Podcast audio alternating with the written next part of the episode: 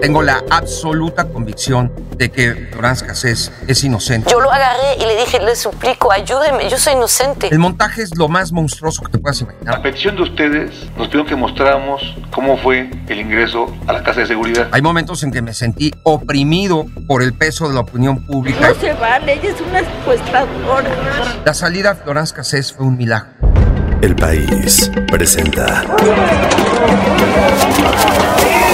En un entorno en donde lo que gana es la estridencia y las ganas de callar al otro, a la otra, creo que debemos apostar por el diálogo, que debemos apostar por escuchar. Al habla con Barkentin. La presunción de inocencia no se puede respetar con una presentación a los medios de recién detenidos sin saber quiénes son. A principios de 2013, muchos estábamos pegados literal a lo que se discutía en ese momento en la Suprema Corte de Justicia de la Nación, aquí en México. ¿Qué pasaría con Florence Cassés? La francesa que había sido detenida por presuntamente haber formado parte de una banda de secuestradores. Mucho había pasado en medios, entre los países, entre Francia y México. Mucho se había discutido, debatido, gritado. Y la pregunta al final, ¿quién es culpable en México? ¿Según quién? ¿Cómo es la justicia en este país?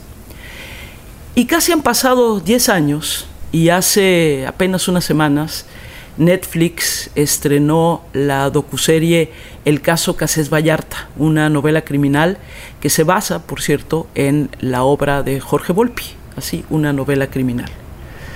Y sí, casi 10 años después, las discusiones en México siguen. Por ejemplo, en la Suprema Corte de Justicia de la Nación se discute la constitucionalidad de la prisión preventiva oficiosa, por ejemplo. La mayoría de las y los ministros hemos sostenido que la imposición oficiosa de la prisión preventiva es violatoria de derechos humanos. ¿Qué ha cambiado en México? ¿Qué no ha cambiado en México? Apenas hace unos días, la República Francesa condecoró a la doctora Ana Laura Magaloni con el grado de Caballero de la Legión de Honor. Por cierto, ya no debería ser solo caballero, pero bueno. Y en sus palabras, la doctora Magaloni hizo referencia precisamente a lo que sucede en nuestro país y a la justicia. Y la cito. Los procesos judiciales, las historias que nos cuentan, la manera de debatir dentro y fuera de los recintos donde estos se llevan a cabo son catalizadores de una discusión social, axiológica y política de enorme trascendencia en una comunidad. La justicia penal, y no lo hemos entendido así, es el único instrumento, o por lo menos el más conocido, para que policías, militares, fiscalías, autoridades en general puedan demostrar a la colectividad que su principal fuente de autoridad proviene de la razón, la justicia y la ley, no de la fuerza ni la coacción. Termina la cita que tomo de la doctora Ana Laura Magalón. Por cierto, el primer capítulo de Al habla con Barkentin es con la doctora Ana Laura Magaloni. Se los recomiendo muchísimo. Y siento que muchas cosas cambian en el mundo y en el país al mismo tiempo y que lo que siento que se respira es incertidumbre en el mundo y en México. Y es como cómo vivimos el tiempo de la incertidumbre. ¿Qué pasa y qué ha cambiado en México? Por eso, esta semana, en Al habla con Barkentin, invité al abogado que no solo logró que Florence Cassés saliera libre, sino que sostiene claramente su inocencia. Un abogado que, por cierto, ha hecho mucho por dignificar la justicia en nuestro país. Invité al abogado Agustín Acosta. Soy Agustín Acosta, soy abogado, ubicado como la persona que fue abogado de Florence Cassés. ¿Cómo le llegó a Agustín Acosta el caso Florence Cassés? ¿Cómo vivió todo ese largo proceso hasta que ella finalmente quedara libre? ¿Y qué le dice de la justicia mexicana y del momento que vivimos ahora? De eso va la conversación que tuve con Agustín Acosta. Y por cierto, seguramente han escuchado pajaritos y algo de lluvia, pero donde me encuentro, eso, hay muchas aves y en este momento comenzó a llover intensamente. Pero bueno, los dejo con esta conversación con Agustina Costa, que espero que les parezca tan interesante como me pareció.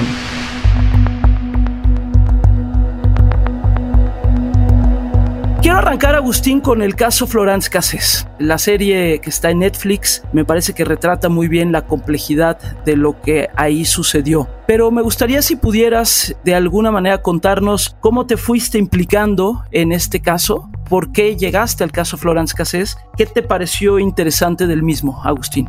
Yo, como todos los mexicanos, y eso lo he dicho muchas veces, pues el 9 de diciembre de 2005 encendí la televisión y de repente pues aparece el reportero, Pablo Reina, diciendo que estaban en vivo, a punto de entrar con la policía, era la AFI, la Agencia Federal de Investigaciones, a un rancho, un rancho semiurbano, donde tenían reportes de que habían personas secuestradas. Estamos eh, transmitiendo para ustedes en vivo, estamos eh, viendo cómo están entrando en estos instantes los agentes. El reportero va entrando con unos agentes que van con todo el equipo de intercepción rápida y se ve que van como en estas películas de acción y él dice, vamos entrando en vivo, prácticamente en vivo. Y de repente doblan hacia, si no me falla la memoria, hacia la derecha una cabañita, irrumpen en esa cabañita y aparece un señor que dicen que es secuestrador y finalmente levantan una sábana y una señora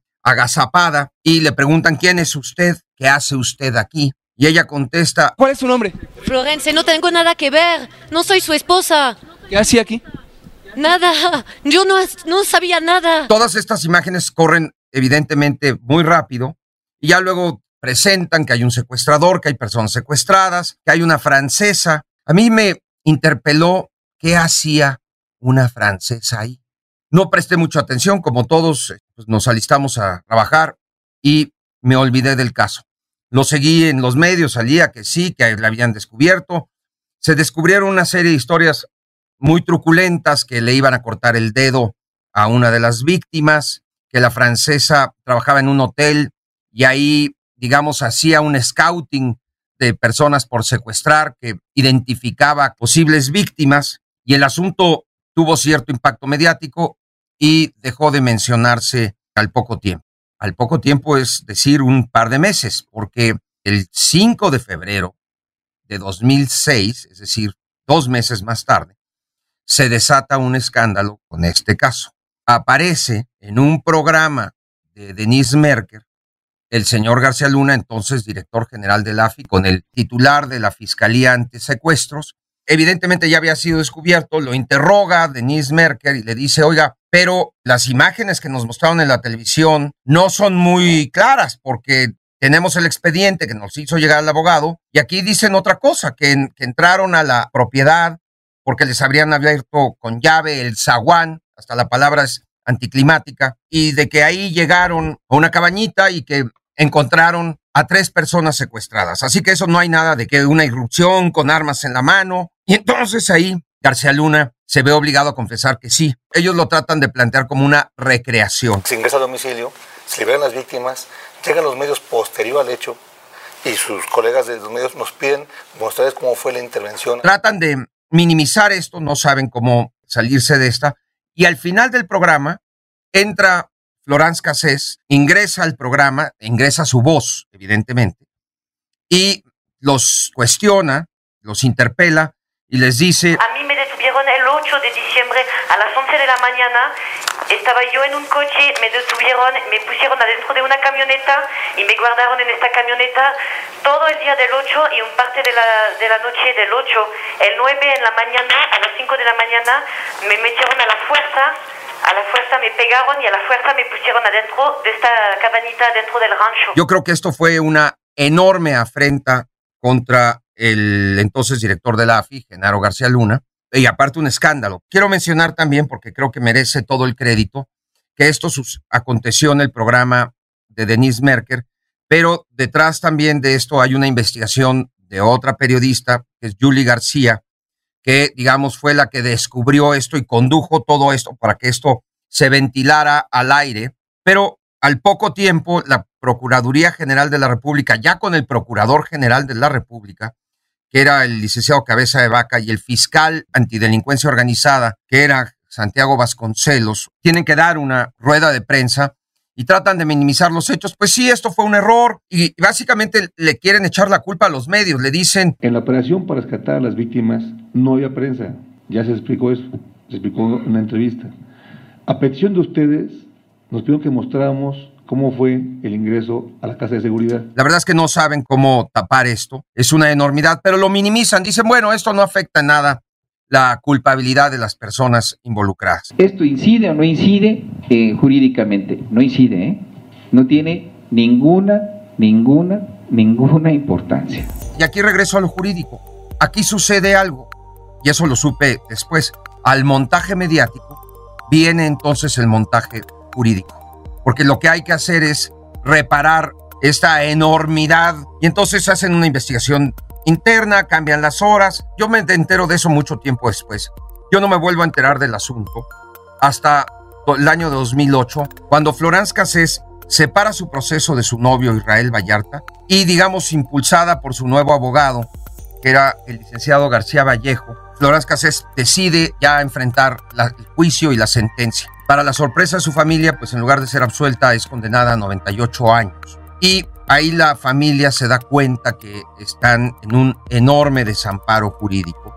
Y esto era 2008. Y curiosamente para 2008 había habido ya un cambio de gobierno en la República Francesa estaba recién estrenado Nicolás Sarkozy. They're now on their way back to Mexico City for a private lunch with President Calderon and his wife, a lunch without protocol or advisors, we're told, which will give President Sarkozy the opportunity to raise the case of Florence Cassé, this case that has raised, get, cast such a long shadow over his visit here to Mexico. ¿Por qué se involucra Nicolás Sarkozy? La prensa mexicana ha especulado que esto era por un tema electoral. Lo hizo por una razón muy sencilla, porque Florence Cassé es francesa por defender a un connacional suyo.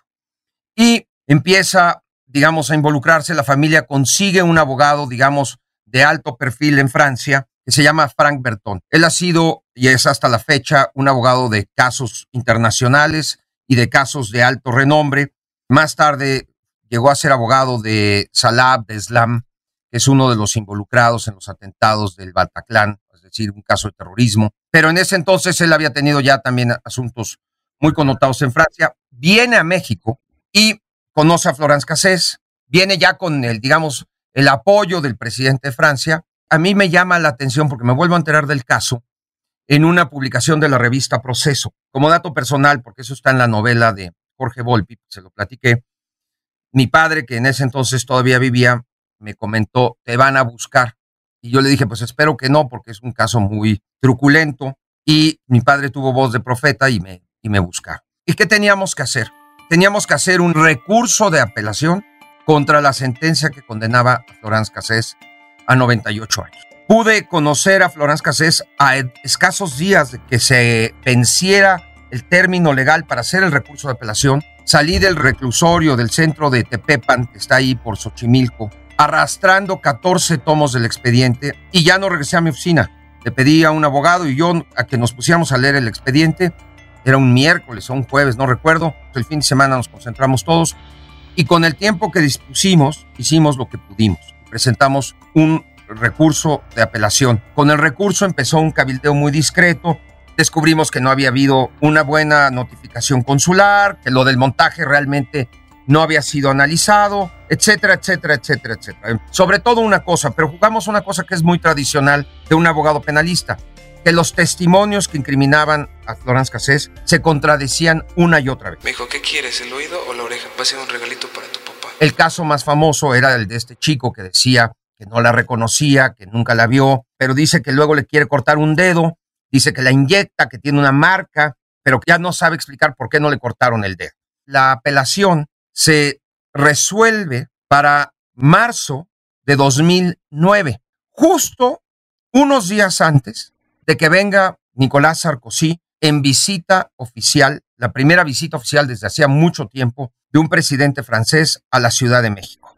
Y la idea era que este tema se tratara con enorme discreción entre procuradores y que no fuera público. Pero como sale unos días antes y aparte se, se ventila, entonces domina la agenda del presidente Sarkozy. Y hay una serie de errores diplomáticos y políticos por parte de ambos. Alguien le pide a Sarkozy en el Senado que no hable del caso, que la secuestradora, etcétera, y Sarkozy pues lo ve como un insulto y llega al Senado y les habla de muchas cosas, pero les habla de Florence Cassés. Pero al mismo tiempo tengo una responsabilidad frente a mis conciudadanos hagan lo que hayan hecho. Y pido que se respete este equilibrio. Pero no por ser francés uno se merece la impunidad. Y cuando se es una gran democracia hay que aplicar los convenios internacionales. Y básicamente la visita se malogró, se agrió, porque quedó dominada por este tema. El presidente Calderón había enviado una carta donde proponía que se aplicara un tratado que México había suscrito recientemente de intercambio de personas condenadas. Eso es muy común. El tráfico jurídico entre México y Estados Unidos es muy común. Enviamos americanos condenados aquí a Estados Unidos y Estados Unidos a veces nos envía eh, mexicanos. Era un tratado firmado con la Unión Europea. Es decir, que Florence, como ciudadana francesa, ergo de la Unión Europea, podría ir a purgar su condena a Francia. Ahí hay una oposición, yo creo que atizada por la Secretaría de Seguridad Pública, por García Luna, que mueve a diversas organizaciones no gubernamentales, especialmente a la señora Wallace, pero también aprovechando, digamos, acontecimientos recientes y el dolor de las víctimas, al señor Martí, la señora María Elena Morera, y se desata una oposición feroz al traslado de Florence Cassés. Pero sobre todo yo le pido a todos los mexicanos que seamos solidarios con Ezequiel, así como los conciudadanos de Florence, los franceses, fueron solidarios sin conocerla por el simple hecho de ser francesa, nosotros lo que pedimos es que hoy apoyemos a Ezequiel. Ezequiel fue sujeto de un delito y lo que queremos es justicia, así de simple. Este asunto nunca hubiera sido lo que fue si Florence Cassés hubiera sido trasladada a Francia. Hubiera habido el traslado, se hubiera reportado eso y todo el mundo se hubiera olvidado del tema. Pero no fue trasladada. Y entonces el asunto tuvo que seguir. Había una apelación. Ya contra eso solamente queda el amparo. Fueron muchas discusiones. Tomó además mucho tiempo. Esto ya fue para 2010 y me encerré básicamente un mes con un equipo a releer el expediente, a examinar muy bien los videos, todo. Ya habíamos descubierto muchas cosas, pero me quedó clarísimo que esto era un montaje sin precedentes. Tengo la absoluta convicción de que Florence Cassés es inocente y de que trabajamos para liberar a una inocente. Y este asunto llega a un tribunal de amparo, se llaman tribunales colegiados, que tiene que atender todo esto. También acontece algo muy curioso. Vienen varias cosas que corren en paralelo, que no tienen nada que ver, y ya luego hablaremos de eso, que es la reforma de la constitucional que introduce los juicios orales en 2008 y que plantea ya como parte, digamos, expresa de la Constitución la presunción de inocencia, la contradicción, la obligación de los jueces de condenar solamente cuando hay íntima convicción y también un tema muy complejo jurídico que es la exclusión de los procesos de pruebas ilícitas, es decir, que las pruebas que hayan sido obtenidas por vía de violaciones a los derechos humanos no deben ser tomadas en cuenta. Es lo que se llama el principio de exclusión de prueba ilícita. Luego acontece otra cosa. Se reforma la Constitución y se incorporan los tratados de derechos humanos firmados por México. Y notablemente dos para este caso. La Convención Americana de Derechos Humanos y la Convención de Derechos Consulares que habla sobre el tema de la obligación de notificar a las autoridades consulares y el precedente de la Corte Interamericana de la demanda que México interpuso contra Estados Unidos, el caso Avena, por la cantidad de mexicanos que han sido condenados en Estados Unidos a muerte sin que haya habido una notificación consular. Este asistencia consular, además de ser un derecho, por decirlo, instrumental para poder acceder a un debido proceso y a una defensa adecuada, también es en sí mismo un derecho subjetivo para poder acceder a esta igualdad de condiciones en un proceso en el que una persona sí es nacional y la otra es extranjera. Entonces nos apoyamos entonces en una jurisprudencia interamericana que además había sido promovida por México. yo usaba un refrán popular muy claro, no es posible que México sea candil de la calle y oscuridad de la casa, que pida esto a nivel internacional y no respete eso a nivel interno. El amparo se perdió, todo el mundo recuerda eso, y fue un escandalazo. Fue un escandalazo porque a su vez se engarzó en el tiempo con un evento, que es lo que ya hizo el caso Casés, un escándalo mayúsculo, que en ese momento, cuando se pierde el amparo, se estaba inaugurando en Francia el Año Cultural de México en Francia. Un evento que iba a ser una gran fiesta cultural de arte, de cultura, de cine, que no se llevó a cabo porque se canceló. Sarkozy decidió dedicarle el año de México en Francia a Florence Cassés. La situación de Florence Cassés es una situación que nos preocupa y no laisserons pas 60 ans de plus cette jeune femme dans une prison. J'espère que la raison va finir par triompher. Y los mexicanos dijeron, así no vamos. Estamos hablando de una secuestradora, una mujer que formaba parte de una peligrosísima banda de delincuentes que se dedicaban a secuestrar a mexicanos. Y entonces esto atrajo el interés enorme, ya tenía un interés, pero atrajo el interés de muchísima prensa, de muchísimos comentaristas, elevó el debate y entonces eso nos permitió elevar el debate ya a un temas que eran muy importantes, qué es el debido proceso, qué son los derechos humanos, qué es la presunción de inocencia, etcétera, etcétera, etcétera. Acababa de ver también un precedente muy importante, que era el fallo de la Suprema Corte de Justicia sobre Acteal, donde había liberado a personas indígenas e indígenas que habían sido acusados de delitos graves, de homicidio, etcétera, etcétera, etcétera. Eran puras gentes viejitas con cataratas, no eran los homicidas, esos eran la fabricación de culpables más horrenda que hay, porque eran tan pobres, tan pobres como los de Acteal y en esa misma marginalidad, metidos a la cárcel sin que ninguna organización de derechos humanos se atreviera a tomar su defensa. Y aquí, de último momento, tuvimos la disyuntiva de ya irnos al sistema interamericano, es decir, de presentar una queja en la Comisión Interamericana, que son procesos larguísimos. Yo creo que todavía seguiríamos ahí, o presentar el último recurso ante la Suprema Corte de Justicia de la Nación. La Corte lo aceptó.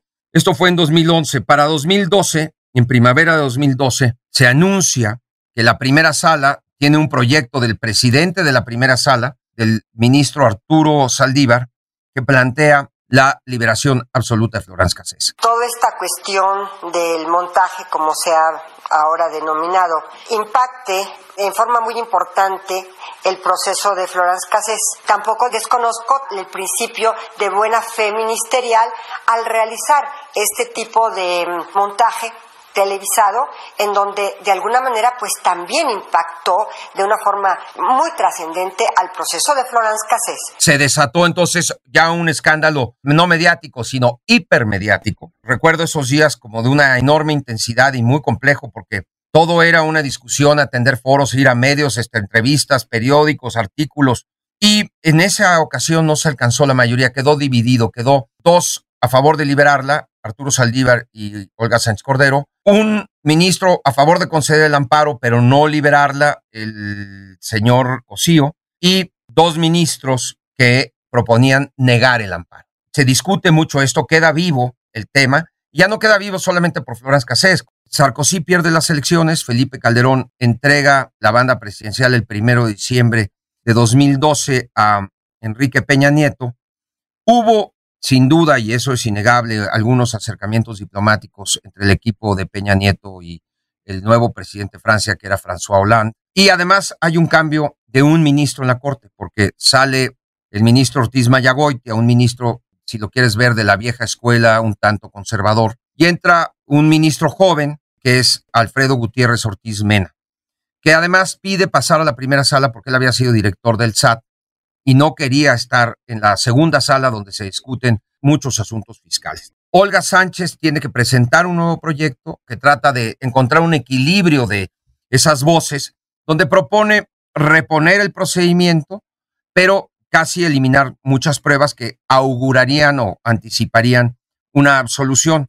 Pero esa sesión de la Corte fue muy, muy dramática porque empieza Saldívar oponiéndose al proyecto, Cosío sigue con su proyecto. Esta vez el ministro Pardo plantea que sí podría concederse el amparo, pero de repente el ministro Alfredo Gutiérrez dice que deberían de liberarla de manera inmediata y en un cambio dramático la ministra Olga Sánchez Cordero decide abandonar su propuesta y adopta la propuesta del ministro Saldívar y entonces obtiene la votación mayoritaria de tres contra dos y ese día sale Florence Cassés. Y en consecuencia se instruye a la Secretaría de Acuerdos de esta primera sala para que notifique por los medios más eficaces y expeditos a las autoridades correspondientes que se ponga en inmediata y absoluta libertad a Florence Marie Louise Cassé Crepin. Varias cosas que quisiera que reflexionaras conmigo. Primero, después de todos estos años de esa intensidad y de un proceso que duró tanto tiempo, ¿con qué te quedas del sistema de justicia mexicano? Porque lo viviste de manera muy intensa, muy profunda y con miradas también de pronto desde fuera. ¿Con qué te quedas? Bueno, te voy a decir una cosa y quiero empezar con una nota positiva. Me quedo con una nota de esperanza. Y te voy a decir por qué. Poquito después hubo una reunión en la embajada francesa donde, digamos, hicimos una recapitulación de las personas que habíamos intervenido en eso. Ya no estaba tampoco el embajador, había cambiado. Ya había una embajadora. Y digamos, sí hubo como un, se fue una ocasión de toda la gente que había participado, había opinado, digamos, de agradecer este fallo. Y alguien en esa ocasión, uno de mis socios, dijo, la salida a Florence Cassés fue un milagro. Sí es un milagro, y yo lo escribí recientemente, un milagro, pero fue un milagro humano. Y no se trata de que sea un milagro, se trata de que sea una regularidad judicial. Es decir, me voy con un mensaje de esperanza porque un caso que estaba armado con un montaje, el montaje es lo más monstruoso que te puedas imaginar. Agarrar a unas personas detenidas, ponerlas a fuerzas a actuar en algo para incriminarlos, luego hacer el montaje jurídico y terminar refundiendo a unas personas en la cárcel para que nunca, nunca pudieran salir, es algo que no puede ser admitido en una sociedad que aspira a tener libertades y a ser democrática. Entonces, el hecho de que esto haya podido ser desmontado por la autoridad judicial, por la autoridad, digamos que es la, precisamente la encargada de velar los derechos humanos, contra un poder muy importante de la policía, etcétera, de la fiscalía, es un mensaje de esperanza. Ahora, es apenas un mensaje en un mar de injusticia. A mi juicio, fue un fallo histórico, fue un fallo que le sirve a la judicatura mexicana, fue un fallo que plantea ya claramente el tema de la presunción de inocencia, el tema de prueba ilícita. Es un fallo que significa un cambio de paradigma para la manera de juzgar y que poco a poco al principio fue muy cuestionado. Yo al poco tiempo del fallo que tuve que ir a la barra mexicana de abogados con un debate con un señor, con un abogado, Samuel González, que representaba a la señora Wallace, un debate muy ríspido y con un público, yo te diría que casi hostil, escéptico sobre el fallo, que habían pensado el fallo había sido simplemente un fallo presionado políticamente por el gobierno de Francia. Nada más alejado de la verdad. Lamento que en este y en cualquier otro caso, errores o violaciones al debido proceso impidan al Poder Judicial determinar la culpabilidad o inocencia de una persona. Viene otra cosa, y aquí entra también el debate. Este caso pertenece al viejo sistema, el sistema que México decidió abandonar en la reforma constitucional de 2008 y que entró en pleno vigor en 2016, especialmente a nivel federal y en la Ciudad de México. Y ahora vivimos un nuevo sistema, tratamos de reformar nuestra justicia, pero todavía arrastramos muchos vicios del viejo sistema. Queremos que los detenidos, los acusados estén en la cárcel, de ahí la gran controversia de hoy de la prisión preventiva oficiosa o la prisión preventiva justificada, de que con un mínimo de pruebas estén las personas vinculadas a proceso y las malas mañas de policías y ministerios públicos que siguen presentes. Entonces, todo eso ha sido abandonar, ahora sí que como dice el dicho, los malos hábitos nunca mueren o mueren de manera muy difícil. Entonces, tenemos todavía un largo trecho para abandonar estos malos hábitos. ¿Cómo se debería de reformar el sistema penal? para que le sirviera a los ciudadanos, no al poder y a los poderosos. El sistema penal ha servido para someter a tus adversarios y para marcar la verticalidad del poder. De dos maneras, regalando impunidad o castigando sin pruebas. Y para cerrar esta conversación, Agustín, hay un tema también de opinión pública. Yo sé que ese no es el que te toca a ti, tú eres abogado, pero ya lo decías hace rato, el caso particularmente de Florence Cassés, pues siempre estuvo como en, en las dos pistas paralelas, ¿no? La parte de la justicia como tal, pero también la parte mediática. En la opinión pública, lo hemos visto ahora que se estrena, por ejemplo, la serie, hay todavía muchísima gente que dice, pero ella es culpable, ella es una secuestradora. ¿Cómo lees el peso de la opinión pública o cómo viviste el poder incidir en la opinión pública para que se entienda algo tan complejo como lo que tú nos acabas de narrar. Bueno, mira, opinión pública y justicia siempre están de la mano. Tú conoces ese dicho, gobernar es comunicar. Y en este caso, litigar fue comunicar, porque hubo un doble trabajo. Por un lado, exponer estos temas técnicos muy complejos en un tribunal y por el otro lado, tratar de revertir a la opinión pública de que este proceso era insostenible. Y empezar con el mensaje Florence Cassés es inocente era dificilísimo. Entonces había que introducirlo con la falta de debido proceso, los problemas que significan el montaje, las violaciones a los derechos humanos. Quienes vean la serie, pues verán que el día que Florence me conoció no le caí bien porque le parecí escéptico y le parecí frío, pero la comunicación es clara. Y digo, todos te dicen, no, lo, la justicia no se contamina. Por supuesto que sí, en Estados Unidos escoger jurados es la cosa más complicada porque se trata de conseguir jurados que estén lo menos contaminados por la opinión pública. ¿Esto qué implica? Aquí creo que hubo un gran trabajo de grandes periodistas y quiero hacer un homenaje porque la mayor parte de ellas son mujeres. Me refiero, por supuesto, a Julie García, Denise Merker, a Emanuel Stills, a Ann Viña, mujeres que se lanzaron, entendieron que hasta me criticaron que por qué no había visto tal o cual cosa. Muchas periodistas vieron ese expediente con ojos que un abogado no puede ver. Entonces, evidentemente, hay grandes vasos comunicantes. En un mundo ideal, la comunicación sirve para informar al público y para informar. Pero estos casos se desatan las emociones y lo viví muy mal. Si ahora me permites la confesión, hay momentos en que me sentí oprimido por el peso de la opinión pública. Hay veces que ya no quería hablar y hay cosas que son terribles, que son dramáticas. Hay un episodio, que está en la serie, donde después de la visita a Sarkozy y el impacto mediático, la Policía Federal decide ir por más gente. Los detienen y los presentan ante las cámaras y los obligan a decir que son secuestradores. Uno de ellos, eh, Orozco, es el que trae el peor mensaje y son mensajes subliminales muy terribles de que Florence era una mujer secuestradora, un mensaje xenofóbico y machista, xenofóbico y antifeminista de que llegó una francesa secuestradora a sembrar la cizaña en una banda de machitos secuestradores mexicanos que estaban muy felices hasta que llegó una hembra malvada. Entonces, fíjate la importancia de todo esto. Quiero hacer un comentario adicional. Sí, he escuchado esto. El que digan que Florence Cassés salió por fallas de procedimiento, lo puedo entender por la opinión pública, pero lo voy a decir tal cual, es ignorancia jurídica. La Corte dijo que las pruebas que había no eran confiables, que no se le podía condenar con esas pruebas. Y evidentemente, si no hay pruebas, pues regresas a lo que siempre eres, a lo que se te presume por el simple hecho de ser humano. Se te presume inocente. Regresas a tu inocencia. Yo me acuerdo que en los debates con la señora Wallace decía la, la señora Casés no probó su inocencia. Ahí era muy fácil contestarle, decir, señora, no, ella no tiene que probar su inocencia. Quien tiene que probar su culpabilidad es el Ministerio Público y eso lo tenemos que entender.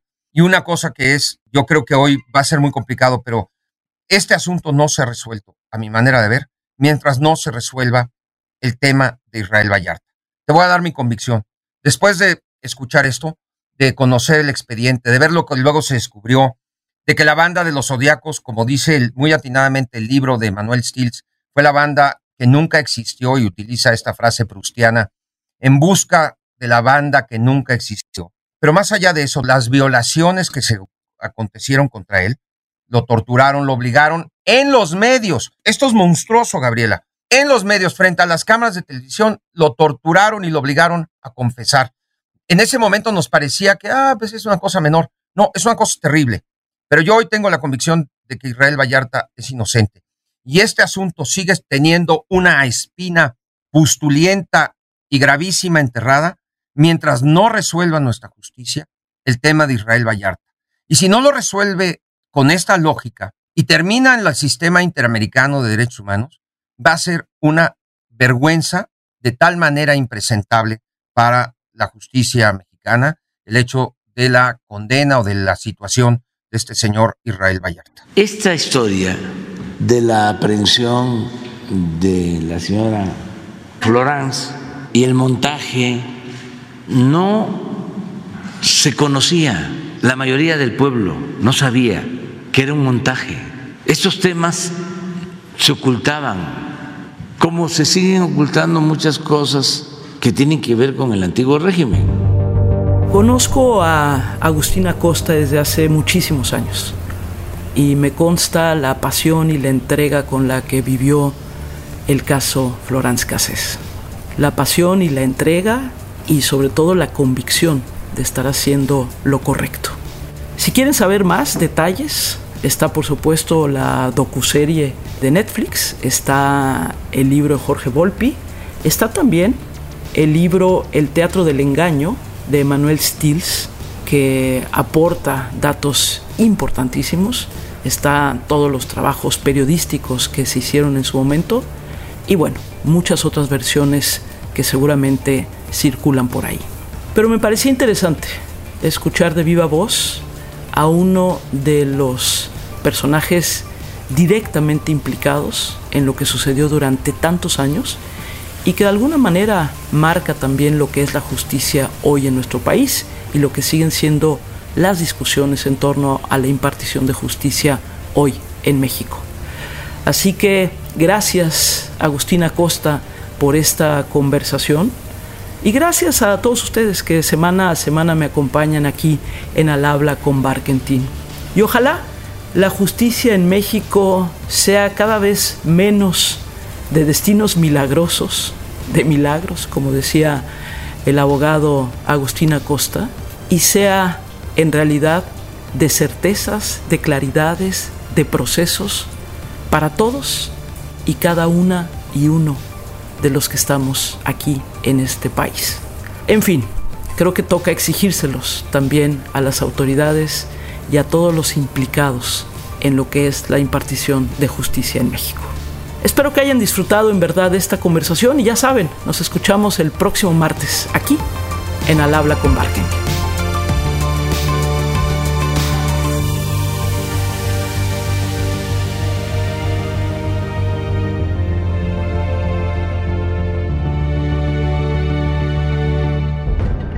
Al habla con Barkentin. No te pierdas un episodio nuevo cada martes en tu plataforma de podcast favorita. El país.